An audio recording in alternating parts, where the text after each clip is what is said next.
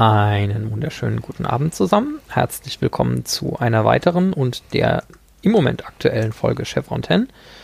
Heute besprechen wir die fünfte Episode der Staffel 2 auf Deutsch Der Sarkophag, im Original Need.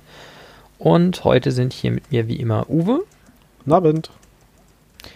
Und auf vielfachen Publikumswunsch von letztem Mal nochmal zurückgekehrt, äh, Stefanie. Hallo. Und äh, die Folge der Sarkophag kam zum ersten Mal am 24.07.98 in USA im Fernsehen und in Deutschland ein Jahr später am 8.9.99. Ausnahmsweise noch semi erwähnenswert. Das Drehbuch ist von äh, Robert C. Cooper und Damien Kindler. Äh, Robert C. Cooper kennt man irgendwie halbwegs, äh, bleibt nicht so ganz aus als, als einer der Haupthansels. Und Damien Kindler ist tatsächlich hier das erste Mal dabei, hat aber später, ich glaube, irgendwas um die paar 20 Folgen äh, SG1 und Atlantis geschrieben und ist später auch zum äh, ja, regulären Schreiberlingsteam dazugestoßen. Aber offiziell, glaube ich, erst in der sechsten Staffel. Das zu den Meta-Informationen. Und äh, etwas weniger trocken hat jetzt Uwe eine Zusammenfassung für uns. Äh, äh oh, etwas weniger trocken. Warte, ich schreibe noch schnell. Ähm. ja, läuft ja super. Ah, ich habe eine Vermutung, auf was du anspielst mit etwas weniger trocken. Also, wir sind auf einer unserer beliebten Waldlichtungen. Man sieht ein paar Menschen einen Behälter durch das Stargate reichen, von Jafar-Wachen bewacht. SG1 liegt in den Büschen auf der Lauer und kommentiert den Vorgang. Es handelt sich wohl um Naquada, was dort übergeben wird. Sam erklärt, dass sie nur eine kleine Menge davon besitzen und mehr gebrauchen könnten.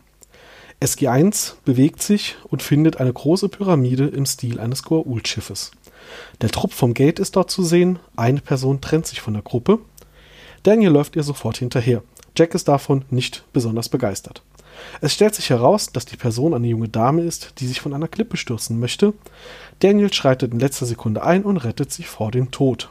Schlechte Idee. Jaffa-Wachen werden darauf aufmerksam und umzingeln das Team, welches daraufhin festgenommen wird und vor den lokalen Goa'uld-Lord vermeintlich geführt wird. Dieser nennt sich aber König und äh, er nennt sich vor allem Pyrrhus. Die junge Dame war wohl seine Tochter, Prinzessin Sheila. Da der König das SG-Team für die behält, wirft er unsere Helden zur Strafarbeit in die Naquada-Mine. Sam stellt dort fest, dass sie bei Pyrrhus nichts gespürt hat und dass sie daher nicht glaubt, dass er ein Goa'uld sei. Tiak stimmt ihr dazu.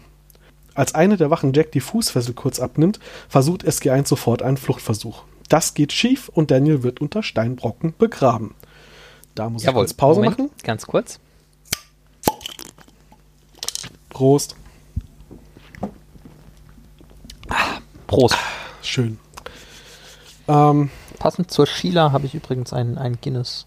Ich habe hier ein äh, Hacker-Pshore Kellerbier. Oh, ich erzähle doch gerade Blödsinn. Sheila ist, glaube ich, australischer Slang, kein schottischer. naja, gut. Keine Ahnung. Fosters hatte ich gerade keins da. so, Daniel ist also äh, offensichtlich tot. Darauf äh, wie immer ein Prost und ich lese mal weiter vor. Ich wollte gerade sagen, und dann ist die Folge auch schon vorbei und wir ah, können alle nach Hause gehen. Serie ist rum, Held ist tot, kann man nichts mehr machen. Das SG-Team versucht noch irgendwie Daniel zu äh, retten, zu befreien, aber sie werden dabei festgehalten und wieder festgenommen. In einem Dialog zwischen Sheila und Pyrrhus in der nächsten Szene erfahren wir, dass die Menschen dort in Angst vor den Goa'uld leben und diesen das Naquada liefern, um in Ruhe gelassen zu werden. Ihr Naquada wird jedoch immer weniger. Sheila lässt Daniel im Sarkophag regenerieren. Oh. Ja, gut. Dann, äh, also Daniel lebt wieder. Was machen wir jetzt mit dem Bier? Öfter mal was Neues. Ja, ich weiß ja auch nicht. Als er aufwacht, lernen die beiden sich näher kennen. Sie geht mit ihm im Wald spazieren und möchte und erklärt, dass sie helfen möchte, SG1 zu befreien. Daniel traut der Sache nicht ganz. Auf Nachfrage erfährt er dann, dass Sheila ihn für seine, äh, dass Sheila ihn für ihre wahre Liebe hält. Nach einer Prophezeiung ihrer Mutter sei es ihr Schicksal, dass sie sich trafen. Daniel besucht das restliche Team kurz darauf in der Mine und erklärt ihnen die Sachlage. Danach ist er beim König zum Abendessen und findet heraus, was für eine Situation hier eigentlich herrscht. Pyrrhus ist 700 Jahre alt, aber nur Mensch, doch dank Sarkophag ist das möglich. Und er hat den Platz des Goa'uld eingenommen, um zu verhindern, dass weitere Goa'uld auf diesen Planeten kommen. Kritische Nachfragen verträgt er aber nicht, wird wütend und verzieht sich zurück in seinen Sarkophag. Daniel und Sheila werden immer privater miteinander. Sie küsst ihn und lässt ihn wieder in den Sarkophag steigen. Wir erfahren, dass Daniel an das Stargate Center regelmäßige Status-Updates weitergibt, und zwar, dass die Mission noch etwas andauere, man sich melde, sobald es etwas Neues gibt. Währenddessen lässt er seine Kollegen tagelang ohne weiteren Kontakt zu ihnen in der Mine schuften. Als sie sich das nächste Mal sehen und sie ihn darauf ansprechen, fängt er an zu berichten, welche tollen Effekte der Sarkophag auf einen gesunden Menschen denn hat. Er wirkt fast manisch. Sam skeptisch, Jack sagt ihm, dass das so nicht weitergeht, daraufhin flippt Daniel aus. Er würde gerne sein Team frei sehen, aber er selbst möchte auf dem Planeten bleiben, erklärt der Sheila. Cyrus scheint der Sarkophag nicht mehr so gut zu helfen wie früher. Sam träumt währenddessen, äh, sie sch schläft während der Arbeit ein, äh, so viel zu Arbeitsmoral. Äh, sie träumt, während sie da schläft, davon, dass die Tok'ra den Sarkophag nicht verwenden, weil er die Seele zerstöre und aggressiv mache. Jack lässt sich daraufhin zu Daniel bringen, um ihm mitzuteilen, dass der Sarkophag das Gehirn verdunkelt. Daniel antwortet, dass sie bald weg sind, weil er Sheila ja heiraten wird. Zumindest habe er das gesagt, zusammen mit der Behauptung, dass er dafür mit seinem Team vorher zurück zur Erde müsse. Sheila vertraut Daniel so sehr, dass sie das ermöglicht, während Cyrus im Sarkophag liegt. Sie erklärt, dass die Menschen der Erde in Zukunft mit höchstem Respekt behandelt werden und dass sie hier immer, Gäste, äh, immer als Gäste willkommen sein werden. Mit einem romantischen Abschiedskuss verabschiedet Daniel sich, dann kehren sie zur Erde zurück. Dort leidet Daniel unter starken Entzugserscheinungen. Der Sarkophag wirkt wohl wie Narkotika. Sam versucht Daniel zu, das alles zu erklären. Er wird daraufhin aggressiv und reicht die Kündigung ein, zusammen mit der Bitte zurück nach Petra R 636 gehen zu dürfen. Jack verweigert die Erlaubnis und noch bevor Daniel etwas dazu erwidern kann, bricht er zusammen. Janet untersucht ihn. Er macht einen harten psychischen und physischen Entzug durch, seine Werte spielen komplett verrückt, seine Zellen haben sich wohl verändert und seine Organe hören auf zu funktionieren. Sie kann leider nichts dagegen tun. Nur der Sarkophag scheint die Lösung zu sein. Sam widerspricht vehement und erklärt, Geduld sei nötig, der Sarkophag würde ihn nur zerstören. Nachdem sich sein Zustand deutlich bessert, möchte Janet ihn dann doch noch einmal untersuchen. Damit, äh, dabei befreit er sich, greift sie an und flüchtet. Er bedroht Jack mit einer Waffe. Er wirkt total wirr und irre. Und in dem Moment bricht er dann aber auch schon komplett emotional zusammen und wird von Jack nur noch in den Arm genommen und getröstet. In der nächsten Szene sind sie dann im Besprechungsraum. Daniel geht es wieder gut. Er bittet, also war ein kleiner Zeitsprung drin, er bittet um eine weitere Mission nach P3R 636, um den Menschen dort zu befreien. Sam erklärt noch einmal, dass das Erz für viele Zwecke sehr gut nutzbar wäre und SG1 überzeugt Hammond, äh, dort nochmal hinzureisen. Daniel findet Sheila vor, wie sie weint, da ihr Vater inzwischen trotz Sarkophag verstorben ist. Daniel entschuldigt sich für alles und versucht mit ihr eine Lösung der Situation zu finden.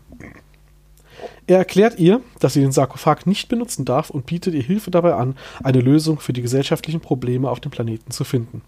Sheila nimmt eine Stabwaffe und zerstört den Sarkophag, wobei Daniel widerspruchslos zusieht.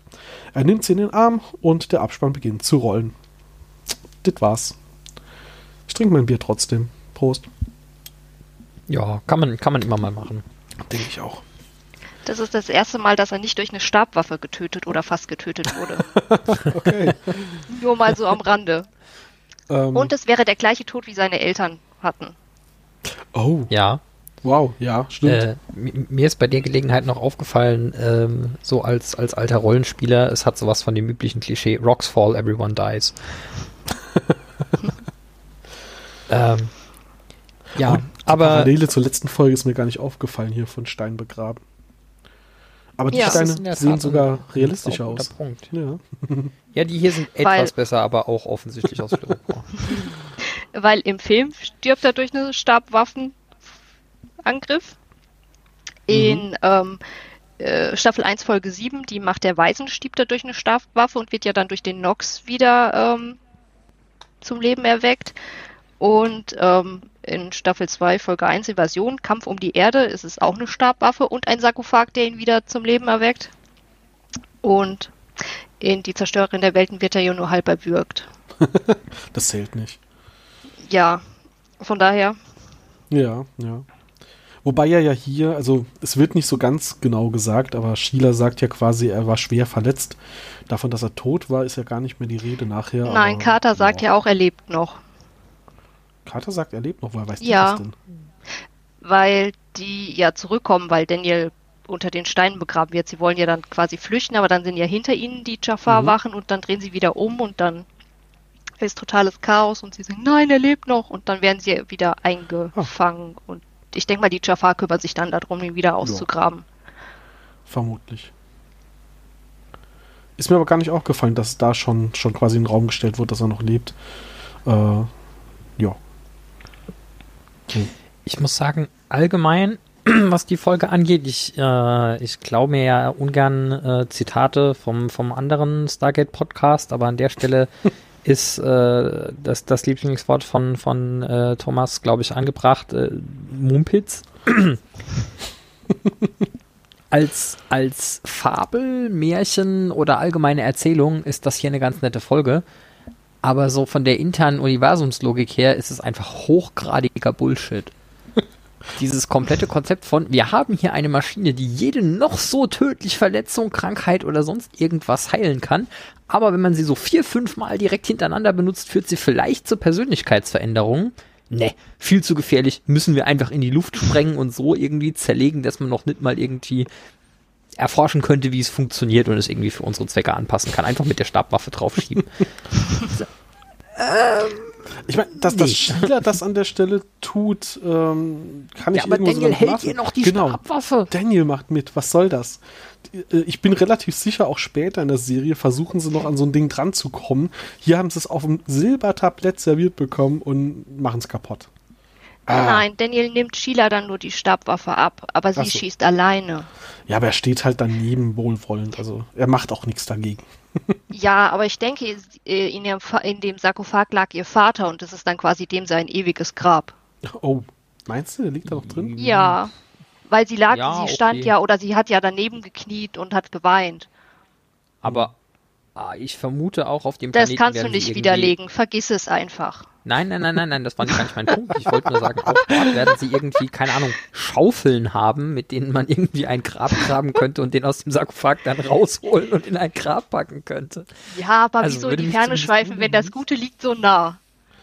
Ja, also wie gesagt, von der, von der erzählerischen, von dem erzählerischen Dings her ist natürlich klar, äh, du kannst hier SG1 an dieser Stelle nicht irgendwie einen Sarkophag als Technologie überlassen, weil du dich sonst nämlich erzählerisch da äh, für alle drauffolgenden Dinge in irgendwie in eine Ecke pinselst. Gut, du könntest irgendwie äh, dann so Michael Shanks irgendwie 24 Mal pro Staffel irgendwie den Heldentod sterben lassen. Aber ähm, davon abgesehen, schwierig. Da habe ich schlechte Nachrichten für Ahnung. euch. Der nächste beinahe Tod ist erst äh, Ende Staffel 4. Ja, das ist mir tatsächlich auch aufgefallen. Ich habe die letzten Tage die, die, einige der weiteren Folgen nochmal geguckt und mir ist aufgefallen, so ab hier kriegt's jetzt eher Jack ab. Also äh, die, die, die nächsten paar Folgen kriegt irgendwie ein, ein, ein paar Mal einfach O'Neill auf den Deckel. Hat man gar nicht so Insbesondere dem irgendwie Schirm, so ne? Dinge durch die Schultern und die Arme äh, gepiekst. Passiert jetzt irgendwie zwei, dreimal. Auch eine schöne Folge. Ähm, jetzt muss ich mal gerade überlegen. Hathor war ja schon in der ersten Staffel, ne? Ja. Äh, ja. Das haben wir also schon gesehen. Da waren sie noch sehr traurig, dass das, dass das Ding kaputt geht. Dort ist es, ist der Sarkophag durch einen Stabwaffenschuss auch noch in die Luft geflogen. Der hier war quasi, also hätte, sie hätten genauso mit einem Set drauf schießen können. Das Ding ist jetzt eigentlich nur elektrisch kaputt, oder? Wahrscheinlich ist es Äh, versiegelt. Ja, So wie es-. Ja, es ist halt mit diesem Blitzeffekt. So. Ja, es war dieser, dieser Blitzeffekt, so, wie gesagt, so ähnlich wie bei, bei der Set Nikitel. Und ähm, Mhm. Ich habe eigentlich darauf gewartet, dass es Bumm macht, weil beim letzten Mal gab es halt eine Explosion. Ich habe jetzt nur gerade nachgeguckt, ob wir Hathor schon besprochen haben oder ob ich das gerade durcheinander werfe. Aber ja, die hatten wir schon. Ja, Ja, da- also so informatikermäßig würde man sagen, Magic Smoke ist draußen. Das ist wahr, ja, ja. Na, kaputt ist er, klar. Äh, Offensichtlich auch so kaputt, dass man jetzt nichts mehr an Wissenschaft rausziehen kann. Oder er landet einfach direkt in Area 51. Es wird dran geforscht und wir werden es halt nie erfahren. Hatten die nicht irgendwann mal gesagt, sie haben Sarkophag in Area 51? Oh, da bin ich mir unsicher. Bisher noch nicht, aber kann natürlich sein, später, wenn sie dann irgendwann mal dorthin gehen, äh, liegen da ja sehr, sehr viele Dinge rum, die wir aus der Serie von vorher kannten. Ähm, Wäre jetzt natürlich spannend, Alles, ob was sie näher untersucht ja, werden muss, Landet wird dort. nach Area 51 gekarrt. Genau. Weiß ich gar nicht mehr, ob da ein Sarkophag auch erwähnt wird. Da haben sie den, den Spiegel haben sie später dort halt rumliegen, die ganzen, ähm, ich wollte gerade TIE Fighter sagen, Klon- fürs Universum. Diese, Äh. diese Klongeräte. Klongeräte? Ach ja, die, die man sich auf die Brust setzt und da sieht man aus wie der andere. Und dann Ach gab es ja, hier noch stimmt, Die haben sie diese. dort auch, ja. Die nutzen sie ja Mhm. später auch noch. Ja, Also das NID und so, ja. Ja, also da wird ja alles gesammelt. Bin, äh, bin ich gar nicht mehr sicher, ob ein Sarkophag dort explizit erwähnt wurde. Ähm, aber das wird ja so ein bisschen nur angedeutet. Also man erfährt ja bis auf wenige Details gar nicht, was sie aus dieser Forschung so machen. Hier so Gu- und Handgeräte liegen da ja auch ein paar rum und so Späße, also ja. Im Gegensatz zu der deutschen Übersetzung kann nämlich die englische Übersetzung Subtilität, um meinen, meinen üblichen Hauptkritikpunkt irgendwie hier reinzubringen, äh, auch hier mal wieder im Englischen Need, okay, irgendwas mit Sucht vielleicht oder äh, vielleicht geht's auch nur um die strategischen Bedürfnisse an Naquada oder sonst irgendwas. Im Deutschen so, ach, Spoiler, welche Spoiler, der Sarkophag läuft. Hm. Ja, Ah, gut, Spoiler würde ich es jetzt nicht nennen, der kommt ja relativ schnell schon relativ wichtig vor, ja, aber, aber es, ist- nimmt ist halt unsubtil so, den, den Kern der Folge weg. Ja. Warum? In your face halt. gut, können wir jetzt Ah. über Pyros reden? Gerne. Ja, können wir. Nachdem du mich ja so rude unterbrochen Oh, hast. wer? Ich? Entschuldigung. Nein, Pascal. Ah, gut. Ähm, er ist auch einer der Charaktere, die dann als jemand anderes in der späteren Staffel wiederkommen. Was? Das ist mir nicht aufgefallen. Ja. Nee, auch Mhm. nicht. Möchtet ihr raten? Na, ihr kommt eh nicht drauf. Nee, nicht. ziemlich, sicher, ziemlich sicher nicht. Ich könnte jetzt googeln, das wäre aber auch gerade alles. Äh, als Shamdar. Ähm, in der Folge Alles auf eine Karte. Also Staffel 7, Folge 1, um konkret zu sein. Er ist einer von diesen Nomaden, die in blau gekleidet sind, auf dem Planeten, wo Daniel wieder zurückgeschickt wird. Ja. Als Arom, der Nackte. Ja. Ach so, dort. Ah. Mhm. Er ist der Anführer, der sich dann mit Jack über dieses Tanzaffen-Sprichwort unterhält. Das ist ja so weit auseinander. Mhm. Wahnsinn. Faszinierenderweise sieht er bei seinem zweiten Auftritt, wenn ich im Hintergrund gerade so die, die Dingsseite aufmache, äh, jünger aus als bei seinem ersten. ja, aber er musste hier auch in der Folge jemanden darstellen, der 700 Jahre alt ist. Das Ja, okay. ergibt Sinn, ja. Äh, der Darsteller ist leider 2017 schon verstorben. Ah, okay. Nur gut, nach 700 Jahren darf er das auch. Ärgerlicherweise einen Tag vor seinem 88. Geburtstag. Das ist schade, ja. Tja, Ah, du wolltest jetzt nur über den Schauspieler sprechen. Ich dachte, du willst jetzt irgendwie über die Figur noch schimpfen oder sowas. Nein. ich- fand seinen Standpunkt klar. wobei ich sagen muss, ich fand den, den Witz beim Abendessen einfach nach wie vor einen der besseren aus dieser Folge. Oh ja, der war Äh, gut. wo, wo seine Tochter dann sagt so, ja, wenn ihr viel Glück habt, erzählt euch mein Vater vielleicht, wie er Ja. zum Gottestöter wurde. Ich habe den Goa'uld getötet.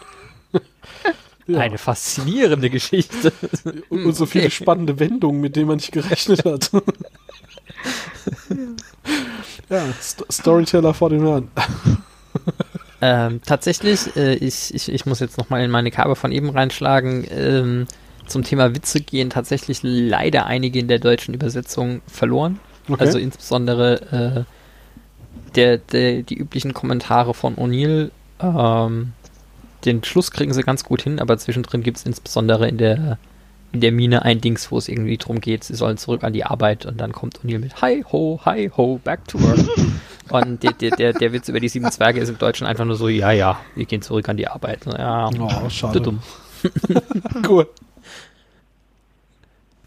Aber ja, der, den, den am Schluss, wie gesagt, den, der zum Glück keine Popkulturreferenz braucht und dementsprechend irgendwie erhalten bleibt, ist auch ganz schön von wegen, ja, Carter hat was Naquada gefunden, Tiak hat wie immer neue Freunde gemacht, Daniel hat sich verlobt und ich gehe jetzt duschen.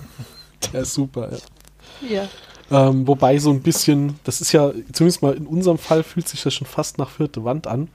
Ähm, als Daniel zum ersten Mal zurückkommt in die Mine, äh, begrüßt er sie alle und Jack dreht halt rum. Ach, na, was sagt man dazu? Ziemlich schwierig, sie umzubringen, was? Ja.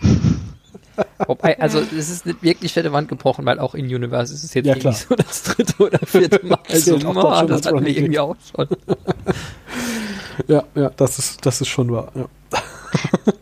Aber es gibt in der Folge auch noch eine Anspielung auf einen Film, der so eine ähnliche Story oder die gleiche Story hat. Ach echt? Okay. Ja, äh, und zwar ähm, schon recht am Ende, wenn Jack aus der Mine geholt wird und dann vor Daniel geführt wird und ähm, Jack kommt hier rein und ähm, sagt dann zu Daniel, ah, der Mann, der davon träumte, König zu sein. Mhm. Ähm, und der Mann, der König sein wollte, ist, ähm, ist ein Film, in dem äh, Sean Connery quasi jemanden spielt, der normaler Mann ist und dann König wird und dann quasi durch diese Macht dann die Freundschaft zu diesem anderen Darsteller quasi riskiert oder zerstört. Ja, ich habe den Film nicht Ja. geguckt, ich kenne die genaue, den genauen Ablauf von diesem Film nicht. Hast du, hast du Ah. das irgendwo gelesen oder wie kommst du da drauf? Ja, Das steht, wir haben letztes Mal schon mal festgestellt, du hast bessere Quellen als wir. Jetzt habe ich aber Ja, gerade mal nachgeguckt. definitiv. The Man Who Der- Would Be King, ja, Ja, von genau. 1975, äh, kenne ich gar nicht. Also ich mag ja schon Connery, aber den Film, der ist an mir vorbeigegangen. Ich, also das hätte ich, Ich tatsächlich auch noch draufstehen gehabt. Es geht ursprünglich auf ein Buch von Rudyard Kipling, äh, der auch zum Beispiel das Dschungelbuch geschrieben hat, zurück. Ah, okay. Tja, spannend. Ja, ich habe das ähm, als, als pathetisches Zitat wahrgenommen, aber dass das auf einen Film oder einen Roman verweist, das hätte ich nicht gedacht. Cool. Der zeigt ja O'Neill, dass er wenigstens äh, 70er Jahre Popkultur kennt. Ja, hallo, äh, ein Film mit Sean Connery wundert mich jetzt nicht, dass Jack O'Neill die irgendwie rauf und runter beten kann im Zweifelsfall. Das stimmt schon. Ja, das passt irgendwie. Es gibt auch noch einen Insiderwitz, den sie eingebaut haben, wenn ich das jetzt kurz noch Okay. erwähnen darf. Ja, natürlich. Wir haben Ähm. Zeit. Wir sind nicht zeitgebunden. Ja, nach 38 Minuten bricht der Podcast ab. genau. ja, oh, Mist. Ähm, und zwar ähm, am Anfang, ähm, nachdem Daniel geheilt wurde, führt Sheila ihn ja raus, um ihm die Umgebung zu zeigen und meint, ah, ist das nicht wunderschön? Äh, sicher hast du auf deinen Reisen schon sehr viel gesehen, aber bestimmt kannst du sowas Schönes auch noch nicht. Wir nennen es Bäume. Und Daniel meint daraufhin, äh, wir auch. Und das wurde quasi so als Insider-Joke für oder von Richard Dean Anderson eingebaut. Ähm, für die Autor oder gegen die Autoren, weil bisher ja jeder Planet so aussah, als wäre es auf der Erde gedreht. Ach, das war absichtliche Ja, Joke. und Daniel und ja, und Daniel dann quasi sagt, äh, ja, wir nennen es auch Bäume. Ich habe ja eben eröffnet mit, wir sind wieder auf einer unserer beliebten Waldlichtungen. Ähm, Mhm. das ist ja doch äh, in, in ein sich durchziehendes Thema über lange Zeit, ja. Ja, ich wollte sagen, später darf Jack das dann ja auch noch so persönlich äh, sagen, von wegen Trees, Rocks and Ruins. Ist ja dann später auch noch irgendwie äh, ein Spruch. Das, das wird uns ja noch öfter begegnen, dass irgendwie erstaunlich viele außerirdische Planeten irgendwie nach der Nähe von äh, Vancouver in British Columbia aussehen. Irgendwie schon, ja. Da wäre ich auch mal gespannt, wenn man jetzt, äh, man, man darf ja noch hoffen und träumen, wenn man jetzt nochmal eine neue Stargate-Folge machen würde, wie viel mehr da reingebaut werden würde an, an Umgebungsgedöns und äh, computergeneriertem Tamtam. Da sind die Bäume dann wahrscheinlich pink, damit es nicht ganz so sehr nach, nach Vancouver aussieht. Denkbar. ich fand es halt nochmal interessant. Äh, tatsächlich sieht man in einigen der äh, kommenden Folgen an ein paar Stellen recht böse, wo die computergenerierten Bilder äh, äh, reingebaut werden. Mhm. Und auch tatsächlich, äh, ich habe noch mal ein paar Folgen ähm, aus der ersten Staffel Atlantis geguckt, die ja eigentlich noch fünf Jahre mehr technologische Entwicklung auf dem Buckel hätte. Und auch da fällt einem ganz, ganz übel auf an ein paar Stellen, dass das äh, on a budget gemacht wurde und das irgendwie Anfang der 2000er. Das wäre schon mal spannend zu sehen, was man da heute machen könnte. Das ist ja das große Problem eigentlich, dass du hast irgendwie mit, mit Sci-Fi-Gedöns, da das schon relativ früh auf viel CGI irgendwie aufgesetzt hat. Äh, was halt ganz, ganz schlecht altert, weil wir halt inzwischen, also ein bisschen nach ein paar Jahren schon Besseres gewöhnt. Ähm, ich traue es gar nicht zu erwähnen, aber weil ich letztes Mal auch extra Werbung für sie gemacht habe, aber Babylon 5 ist ja wirklich so ein Beispiel von Aua, das tut weh. Äh, weil dort der Kontrast halt auch so hoch ist zwischen den tollen Kostümen, den tollen Masken und dann kommt so eine CGI-Szene und es tut halt einfach weh, äh, wenn man es heute guckt. Und ähm, finde ich jetzt hier teilweise gar nicht mal so krass. Dafür gibt es dann manche Folgen, wo ich halt auch denke, oh mein Gott, bitte, bitte schneid die Szene raus, die brauchen wir nicht mehr. Die, die, nee, bitte nicht. Äh, ja, das Ganze nochmal neu zu machen mit neuen Effekten ist halt schweineteuer. Ne? Das lohnt sich halt für die meisten Firmen nicht. Ähm, wo wir aber gerade noch, um jetzt mal nochmal wild und wahllos das Thema zu wechseln, äh, gerade noch bei In-Jokes waren, ähm, tatsächlich äh, gab es ja auch noch in dieser Folge den anderen, der sich auch irgendwie an zwei, drei Stellen durchzieht, äh, wo es mit den Knieproblemen. Genau, dass Jack mhm. sich hinknien sollte, was ja auch irgendwie so ein Ding war, weil er sich irgendwie auf MacGyver schon die Knie halber kaputt gemacht hat und dann später sogar direkt während dem Filmen von der sechsten oder siebten Staffel äh, einer OP unterziehen musste, die man dann extra irgendwie noch in die Serie einbauen musste. Ähm, also der äh, äh, Richard, Richard, Richard Dean Anderson, hat, danke, äh, hatte tatsächlich es nicht so mit seinen Knien und äh, ja, hat das dann auch hier an dieser Stelle irgendwie ähm, nochmal eingebaut. Also es ist so eine Folge mit erstaunlich viel Meterwitzen. Ja. Ja, ja die Knieverletzung kommt zum Teil auch von ähm, einem Hockeyspiel als Teenager, wo er sich stark verletzt hatte. Ah, ja. Am Knie. Mhm.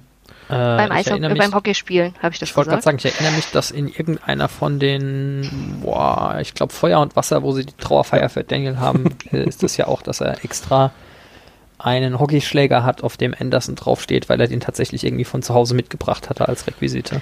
Ja. War das genau. die Folge, wo er das, äh, das Autofenster von Hammond zertrümmert? Korrekt. Genau diese. In der Szene hat er den Schläger eines Herrn Anderson in der Hand. Ja.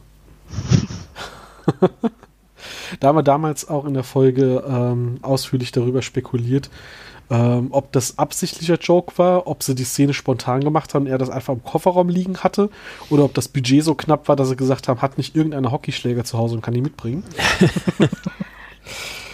und das ja. ist nicht das erste Mal oder das ist dann das erste Mal, dass ähm, sein Name irgendwo draufsteht, aber das kommt in der späteren Folge nochmal. Das ist kein Hockeyschläger, da ist es dann äh, eine Airline, die nach ihm benannt ist. Das ist dann Anderson Air. Oh wow. Okay, Echt? das ist mir bisher noch nicht aufgefallen, da müsste man drauf achten. Wie, was, wie guckt ihr das denn bitte? Offensichtlich nicht richtig. Abstrakte, abstrakte Wahrnehmung, der Name der Airline ist nicht relevant. Nee, tatsächlich. Das ist. Ich wüsste, mir nicht, ich wüsste jetzt nicht mal aus dem Stegreif, wo irgendwann mal eine Airline hinreichend relevant ist, dass der Name erwähnt wird. Dauert noch ein paar Staffeln. Okay. Das ist da, wo sie diese Viecher aus der anderen Dimension sehen. Und der eine ah. sich nicht helfen lassen möchte, weil er denkt, die, die wollen ihn überwachen. Die Regierung steckt dahinter. Mhm. Ich weiß gerade nicht mehr den Namen von der Folge. Es tut mir leid. Ich schäme mich ein bisschen. das, das macht nichts, weil der Rest von uns auch nicht. Insofern. Genau. Äh, es das fällt mir noch schon. ein. Das passt schon. Ja, wenn es dir einfällt, hau raus. Alles gut. Mhm. Äh, sind wir schon bei den ganzen lustigen Zitaten und Goofs, dann, dann machen wir die fertig, bevor wir noch so wirklich auf Inhalt äh, kommen. Äh, machen wir sonst andersrum, aber. Hast du noch was zu Inhalt zu erzählen? Ich bin schon ziemlich durch. Aber ich wollte schon noch drüber reden, über die Implikation von dem, was wir über, die, äh, über den, den Sarkophag gelernt haben hier. Achso, ja. Das gut, noch okay. gar nicht Dann äh, erzähl doch mal die Goofs hier zu Ende und dann kommen wir zu dem anderen. Weil ich habe mir hier noch, noch äh, also das, was du gerade eben hattest, war halt, äh, ja, dies äh, auf die Knie, aber ich habe da so ein Problem mit den Knien. Und äh, der Jaffa äh, haut ja dann wirklich Jack mit der Stabwaffe in die Kniekehle und während zu Boden gesagt, ah, ja, ja, das hilft. Äh, sehr schön. Ähm, aber vorne dran gab es schon zwei äh, sehr, na die, na, die eine ist nicht so, also die, die, die, lustige, das lustige Zitat, das ich fand, war, als Jack sagt zu Daniel, ähm, ja, was haben Sie sich denn dabei gedacht? Daniel, ich habe sie nur vor einer Dummheit bewahrt. Also es geht darum, dass er die Prinzessin vom Springen bewahrt hat. Und Jack reagiert mit, aber sie wollte sich doch nur umbringen. also, mh, danke, Jack, ist in Ordnung. Ähm, ja, die, die anderen Zitate haben wir alle schon durch soweit. Also, wie du eben gesagt hast, äh, Folge wirklich gespickt mit, mit äh, äh, ja, Richard Dean Anderson darf man ein bisschen rumblödeln. Ähm, haben wir in späteren Folgen ja an mancher Stelle auch noch ein bisschen mehr mit eher so, ähm, äh, ja, sketchartig, er verhält sich irgendwie doof. Diesmal sind es dann halt doch nur die Zitate. das wollte ich eigentlich nur noch sagen. Ähm, ja, die, die, ähm, äh, die Sarkophage. Ähm, Daniel hat später nochmal eine Brille an, oder? Ja. Weil Daniel kommt ja in den Sarkophag, um geheilt zu werden. Und nachdem er dann ein paar Mal drin liegt, ist er ganz stolz vor seinem Team und erklärt, dass er noch nicht mal mehr eine Brille braucht. Dass der Sarkophag also bei gesunden Menschen dann anfängt, sogar quasi so grundlegende Probleme, die schon da sind, die nicht direkt eine Verletzung sind, äh, zu fixen. Ähm, aber nicht beim ersten Mal, sondern erst mal drei, vier Mal drin gelegen hat, was ich sowieso nicht so ganz verstanden habe. Und dann frage ich mich, was genau der Sarkophag da gemacht hat, wenn es nur temporär ist. Also offensichtlich hat der Sarkophag nicht wirklich die Augen auf Standardmaß gebracht, sondern hat das Ja, nur also- irgendwie mitigiert. Der Sarkophag hat eine eingebaute KI, die irgendwie identifiziert, äh, also was man an Kleidung reparieren muss und was äh, Ja, scene appropriate ist für nicht. nicht, äh, wollte gerade sagen, und was scene appropriate ist für kaputt zu lassen. Das haben wir ja bei Chlorell schon festgestellt. Ähm, und äh, ja, dann, dann, wenn du den irgendwie dreimal in Folge benutzt, gibt es irgendwie so einen Buff von 20% auf alle körperlichen Eigenschaften inklusive. Äh, Nein, keine Ahnung. Also es ist ein bisschen, bisschen komisch, inkonsistent, erst irgendwie explizit zu sagen, so ja, ähm, Brille ist weg. Und äh, dann später zu sagen, so ja, kommt jetzt doch wieder. Mhm. Insbesondere hätte man, keine Ahnung, ich weiß nicht, hat man, hat man für Daniel als den Nerd auf dem Team einfach die, die Brille für diesen gelehrten Look gebraucht, weil Michael Shanks an sich braucht ja keine, soweit ich weiß. Ich glaube, das ist genau das, ja. Das soll halt einfach aussehen wie der, wie der, wie der Gelehrte, der, der weise junge Mann oder so. Ähm, ich denke mal, er, der hat ja die Brille erst wieder auf, wenn er nach dem, nach diesem kalten Entzug. Mhm. Also ich denke mal, das hat dann die Heilwirkung des Sarkophag rückgängig gemacht. Vielleicht war aber die Augen aber auch wirklich äh, theoretisch langfristig gefixt und sein Augenlicht hat sich verschlechtert als Nebenwirkung vom harten Entzug. Oder das. Und die Folge mit diesen, ähm, mit diesen Anderson Air heißt Die Unsichtbaren. Das hat dir jetzt keine Ruhe gelassen, ne? Nee, hat mir jetzt keine Ruhe gelassen. Staffel 6. Okay. Ähm, ja, dass so, ein, dass so ein Sarkophag dann auch, äh, sag ich mal, wirken kann wie eine Droge auf den Körper, das kann ich mir sogar richtig gut vorstellen. Ist die Frage, ob das ein äh, gewollter Haupteffekt ist oder ob das ein Nebeneffekt ist von wir fuschen da irgendwie in dir rum. Äh, dass du dann so gehypt bist, dass du süchtig danach wirst. Ähm, also das kann ich mir sogar noch als Nebeneffekt vorstellen von wir reparieren Dinge in deinem Körper und das sorgt halt dafür, dass dein Hirn Endorphine auswirft oder sowas. Ähm, dass es den Charakter so sehr verändert, finde ich, wirkt, wirft ein sehr, sehr interessantes Licht auf die Goa'uld als Spezies. Und ähm, gut, ist jetzt halt ein bisschen cheap, dann damit auch zu erklären, warum die Tok'ra die Netten sind. Die benutzen halt so eine Technik nicht. Also die sind quasi nicht so ganz nur aus eigener Kraft nett, sondern äh, wenn man einem Goa'uld seinen Sarkophag wegnimmt, wird er vielleicht auch nett. Das finde ich ein bisschen schade, dass das so am Rande noch, noch gemacht wird, ähm, gesagt gut, wird. Das, das retconnen sie ja aber später noch. Ja, das stimmt.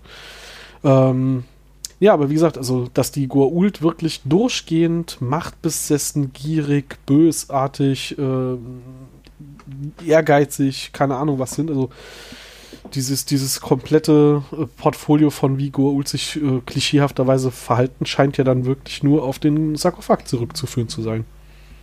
Also vielleicht nicht nur, aber er verstärkt es Zu zumindest. erheblichen Teilen. Mhm. Dinge, die man übrigens erfährt, wenn man random im Internet Dinge googelt. Ich wollte jetzt nachgucken, ob Michael Shanks tatsächlich äh, irgendwie im normalen Leben eine Brille trägt oder nicht und habe bei der Gelegenheit festgestellt, es gibt einfach einen englischen, englischen Archäologen, der auch Michael Shanks heißt. Ah, jetzt wusstest einen du sehr das noch witzigen nicht? Zufall. Nein, das wusste ich tatsächlich nicht. Oh. Ich, ich verbeuge mich wie immer vor deiner, äh, vor deinem unermesslichen Schatz an äh, Stargate-relevanten Trivia-Geschichten. Ähm. Aber für mich kam das jetzt neu und unerwartet. Ja, für mich auch. Die gleichen Namen Ja. sind völlig äh, zufällig. Sicher, vielleicht haben Eltern Ja. ihr Kind so benannt und dann auf die Archäologenschule geschickt. Nein, ich glaube, der ich glaub, ist das älter. haut nicht hin, ja.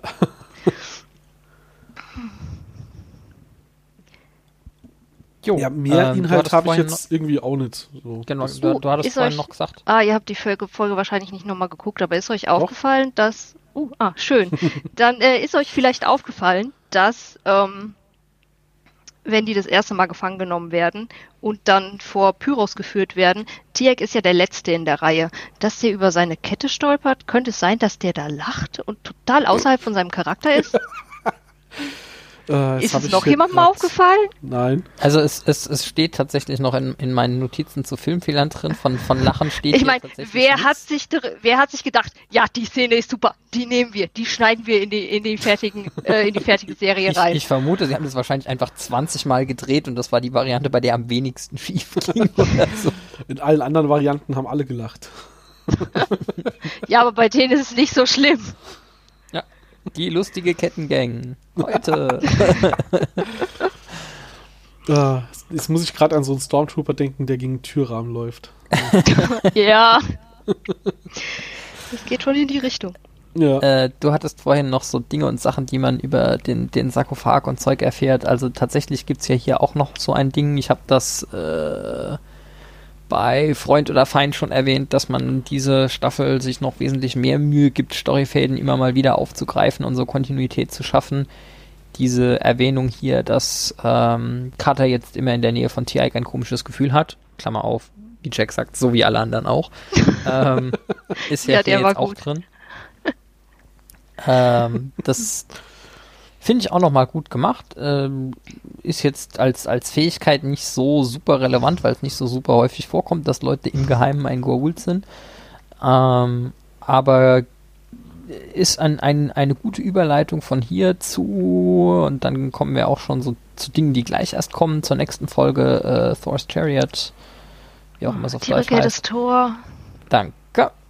Ähm, Ich mag die Asgard. Wo dann Ah. äh, genau Michael Shanks nochmal schizophren sein darf und äh, Carter entdeckt, dass sie jetzt auch coole Goa'uld-Technik bedienen kann. Mhm. Also da den Bogen zu schlagen und das hier nochmal so am Rande zu erwähnen, obwohl es jetzt auf die Story nicht super viel Einfluss hat, nachdem sich Pyrrhus schon vorstellt mit Hallo, ich bin der Gottestöter. Ja. Hm, hätte man jetzt nicht noch übersinnliche Fähigkeiten gebraucht, um zu raffen, dass er vielleicht kein Goa'uld ist. Aber äh, finde ich hier trotzdem Ich- einen ganz netten Bogen geschlagen, auch wenn es tatsächlich halt das ein oder andere leichte Loch in, in vorherige Folgen reinhaut. Aber das haben wir ja schon besprochen. Außerdem hat er ja auch nicht so gesprochen wie ein Goa'uld. Wie erwähnt wurde. Ja, er hatte gut, gar das, nicht die Stimme. ja gut, das klären wir ja irgendwie später noch wiederholt, dass das mir so. Äh, Vor allem hatten wir das ja in einer der letzten Folgen schon, dass sie das theoretisch freiwillig tun. Vielleicht tut er das ja nur nicht. Unwahrscheinlich, wenn er sich hier als ich gebiete hier über diese, diesen Planeten darstellt, aber äh, ja, theoretisch könnte er es sich ja verstellen. Die, äh, die Stimme bei den Goa'uld ist irgendwie so das akustische Äquivalent eines Fokuhila. Muss nicht sein, aber man findet es halt cool. Muss nicht sein, man findet es cool, aber hübsch war es noch nie. Ja. Bessere Metapher, als ich im ersten Moment dachte. Oh mein Gott, ja. Äh, Außer an MacGyver. Ja. Hm, ähm, Sag da nichts gegen. sitzt du ja 120 Kilometer von mir entfernt im Moment. Also ich habe ja Bei nichts gegen MacGyver mit ist es Haaren, Kult. aber hm, Also, Nee. ja, ich, ich habe jetzt auch prinzipiell kein Problem mit Fokuhila, aber sagen wir mal so, Moden haben ihre Zeit.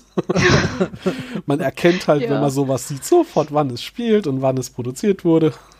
Man muss nicht jeden Trend recyceln. Das nicht, das stimmt, ja. das ist wahrscheinlich besser. Puh, so, ich glaube, Ja. damit wäre ich auch halbwegs am Ende für heute. Ich habe noch äh, ein Behind-the-Scenes-Detail gefunden. Und zwar war die Idee, weil wir hier auf einem Naquada-Minenplaneten sind, äh, gab es wohl die Idee, dass auf Petra R636 die, ähm, der Sockel unter dem Stargate aus Naquada sein soll. Mit so Verzierungen wie auf der Stabwaffe. Genau, so richtig schön mit so, so Ringeln und so weiter. Und ähm, genau, dass das so wie die Stabwaffen und, und ähnliche Goa'uld-Dinge halt so hübsch verziert ist, Naquada ist und dass das halt total fancy aussieht und dass das schon ein Hinweis drauf ist, dass das nicht irgendein random Planet 0815 ist. ähm, wurde aber dann so nicht umgesetzt. Ähm, Joseph Melosi hat aber letztes Jahr dazu Bilder rausgehauen auf seinem Blog. Äh, übrigens auch in dem Blogartikel, ich werde den verlinken, äh, sieht man auch diese, diesen, diese eine Einstellung, als das Team in den Büschen sitzt und dann diese Pyramide sieht. Die sieht exakt so aus, wie sie vorher gezeichnet wurde. Das haben sie richtig gut getroffen. Ähm, genau, und da gibt es aber auch so eine Zeichnung von dem Gate mit, dem, mit der Plattform, auf dem es steht. Und das wurde ja dann doch eine einfache Steinplatte. Ähm, auf der einen Seite schade, hätte fancy ausgesehen, auf der anderen Seite passt es damit zufällig ein bisschen besser in den Kontext von die Goa'uld bauen ja gar keine Stargates und die, die, die Plattform und das Gate war halt schon da, als die Goa'uld dahergekommen sind. Das ist ja hier noch nicht Kanon, das wird ja später erst wirklich Kanon. Tatsächlich heißen diese, diese lustigen Verzierungslinien in irgendeinem von den Quellenbüchern Jafar Lines. Jafar Lines, ui. Äh, hatte ich neulich irgendwo rausgegraben beim äh, Versuch, ein lustiges Set Nigitel in 3D zu drucken, das hier irgendwie noch in Teilen rumfliegt. ähm, da kam, wurde das im Design irgendwie explizit erwähnt. Ah, okay. Ja, also ich verlinke auf jeden Fall mal den Blogartikel. Da sind so ein paar Konzeptzeichnungen drin von der und ich glaube auch von anderen Folgen. Äh, kann man sich gerne mal anschauen. Prinzipiell hat Melosi da ja äh, inzwischen aus seiner, auf seiner goldenen Truhe von, von alten Kram aus der Stargate-Zeit, die er da irgendwo rumstehen hat, kam da ja immer mal wieder ein paar Skizzen, Notizen oder sonst was raus und da ist viel Interessantes und Hübsches dabei. Ja. Ich glaube, inhaltlich hatten wir es. Keine Fehler mehr Mm, verpasst. Ja. Übersetzungsfehler hatten wir jetzt auch nicht so wirklich drin dieses Mal. Es wird ja schon fast langweilig, was das angeht. Ja, dann, ähm, wie man mir eben vor der Folge gesagt hat, gibt es jetzt noch Errata, die wir irgendwie äh, äh, einbringen müssen. Ähm, ich habe es ja versucht, durch, durch halbwegs gute Schnitttechniken zu verbergen, aber in der letzten Folge hatten wir einiges an Technikausfällen. Und die Stefanie wollte eigentlich noch was richtigstellen, als dann die Verbindung abgebrochen war. Und dann haben wir quasi Wrap-up gemacht und dann kam es nicht mehr rum. Stefanie, möchtest du es sagen? Gerne. Du erwähntest, dass Daniel nach dem Tod seiner Eltern ähm, bei seinem Onkel Nick Ja. aufgewachsen ist, aber es ist nicht sein Onkel, es ist sein Großvater. Genau. Den lernen wir ja später noch bei irgendwas mit einem Kristallschädel kennen. Äh, ja, ich, ich, hab, ich hätte jetzt wirklich, äh, nachdem du das gesagt hast, äh, habe ich nochmal nachgeguckt. Äh, nicht, weil ich es nicht glaube, sondern weil ich gucken wollte, wo, wie genau es beschrieben war. Und ja, es ist sein Großvater. Ich hatte irgendwie im Kopf, das ist so sein, noch nicht mal direkten Onkel. Ich dachte, das war so der, der alte Mann, der dann so zum Zieh-Onkel wurde oder so. Aber es war ja wirklich sein Opa. Das hatte ich Mhm. komplett falsch in Erinnerung. Ja, da haben wir dich versehentlich, also die Technik hat dich abgewürgt, als du das letzte Mal sagen wolltest, dass das falsch war. haben wir es auf jeden. Fall jetzt noch drin. Kaum passt man mal nicht auf euch auf. Ja, schlimm, schlimm. Gut, dann haben wir noch Kommentare. Wir haben einen Kommentar auf Facebook bekommen. Ähm, dazu muss ich gerade mal sagen, Leute, es tut mir echt leid, aber auf Facebook sind von unseren bisherigen knapp 30 Folgen, glaube ich, bisher sechs oder so gepostet gewesen, weil ich das lange Zeit komplett vergessen habe, dann vor vier Folgen gesagt habe, hey, sorry, das tat mir leid, hier ist die aktuelle Folge, ich gelobe Besserung, dann habe ich es nochmal viermal vergessen. ich bin nicht gut darin, Facebook zu bespielen. Ähm, Twitter ist da einfacher, weil ich in Twitter, auch wenn das letzte Woche mal wieder nicht funktioniert hat, ähm, schön so ein Scheduled Tweet reinpacken kann, dann, wenn die Folge auch gescheduled wird. Und bei Facebook funktioniert das aus diversen Gründen nicht so gut. Und da muss ich immer nach Veröffentlichung dran denken, das dort nochmal zu posten. Und äh, ja, wie gesagt, da bin ich nicht gut drin. Die letzte Folge war aber auf Facebook und da hat uns Horst Bach, unser Zuhörer Horst Bach, geschrieben. Hallo, super Podcast, muss ich sagen. Was die Zeitreise angeht, also wir hatten das letzte Mal ja drüber gesprochen, wie denn Baal die Zeitreise bewerkstelligt in Continuum. Ähm, ich glaube, Baal hatte gesagt, wenn man ein Tor anwählt, das durch ein schwarzes Loch führt, könne man durch die Zeit reisen. Er ist sich aber auch nicht mehr ganz sicher. Ja, also wir haben jetzt eine weitere Stimme für, der hat das irgendwie mit einem schwarzen Loch gemacht. Äh, wenn wir da irgendwann hinkommen, in zehn Jahren reden wir nochmal drüber. Und wenn du uns angelogen hast, Horst, dann werden wir dich dann auf jeden Fall zur Rech äh, Rechenschaft ziehen. Ganz klar. Ah, dieses Interruptus. Was? Meine Katze. Ah. Ja, die habe ich hier äh, zum Glück wieder erfolgreich aussperren können. Ähm, also die eine interessiert sich sowieso nicht für mich, äh, wenn Anne da ist und, und irgendwie im anderen Zimmer ist, dann ist sie dort. Aber die Katze, die total auf mich geprägt ist, die würde ansonsten hier die ganze Zeit dazwischen kuscheln wollen und am Mikrofon schaben und also die muss ich, muss ich rauswerfen hier, sonst geht das nicht. ja, dann hatten wir noch drei Kommentare auf Twitter von unseren bekannten, äh, und zwar von Naitomea. Das ist der Kollege, der den ähm, Sternenbuch-Podcast macht. Irgendwann besprecht ihr noch Star Trek-Folgen. Ich muss mich immer anstrengen. Harry, Os äh, Harry Mayborn nicht mit Harry Mutt zu. Nee. Ich muss mich immer anstrengen, Harry Mayborn nicht Harry Mutt zu nennen. Äh, ja, die letzte Folge dann halt mit ähm, dem Dwight Schulz und unseren Anspielungen auf, auf Holodeck äh, fanden dann so andere Nerds wohl auch ganz witzig, dass das sich so überschneidet. Dann hat Tillenberg, auch einer unserer Stammhörer, geschrieben, gerade die aktuelle Folge Chef Fontaine gehört. Wieder eine schöne Episodenbesprechung Stargate. Gerne öfter mit weiblicher Unterstützung. Hey Tillenberg, bisher läuft's. Tada!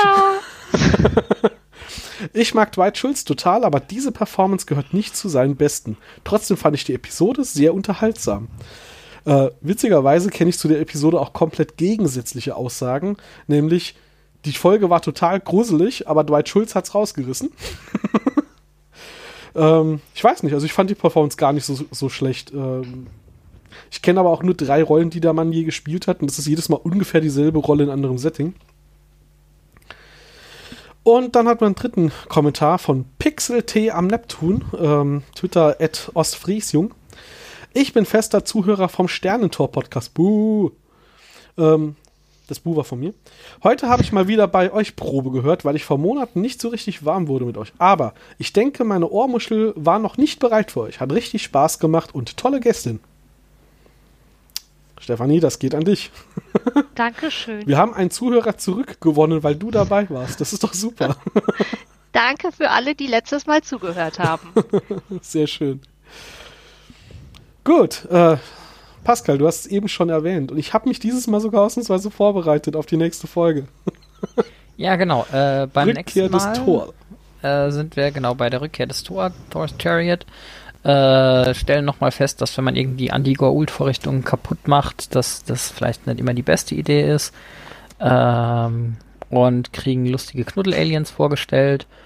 Und vielleicht machen wir nächstes Mal auch noch eine kleine Verlosung hier im Podcast. Dann habt ihr auch nochmal irgendwie einen besonderen Grund, uns äh, einzuschalten. Aber mehr dazu dann beim nächsten Mal. Ui, ganz mysteriöser Teaser. Bin ich mal gespannt.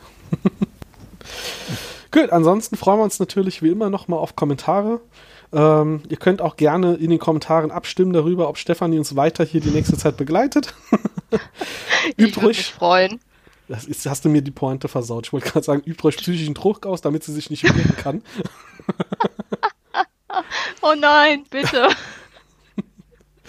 Ähm, genau, Kommentare wie immer gerne Twitter, Facebook auf unserer Homepage und wie ich ja letztens erst gelernt habe, Kommentare mit Bewertungsfunktion gibt es irgendwie bei Apple. Da freuen wir uns sehr drüber und äh, wenn es euch gefällt, empfehlt uns ruhig auch weiter. Äh, das ist auch immer ganz nett. Wir freuen uns äh, auf, die, auf die nächsten Jahre, mit denen das hier noch Spaß macht. Wir sind auch glücklich, wenn uns nur fünf Leute zuhören. Wir sind überrascht, dass es mehr sind als fünf. Ähm, aber genau, Kommentare und so weiter bringen Reichweite und dann, äh, sage ich mal, das kickt natürlich uns noch mal ein bisschen mehr, dass uns das hier auch Spaß macht. Ich glaube, das war's dann soweit. Dann hören wir uns in zwei Wochen noch mal. Bis dahin, macht's gut, habt viel Spaß. Ciao, ciao. Tschüss. Tschüss.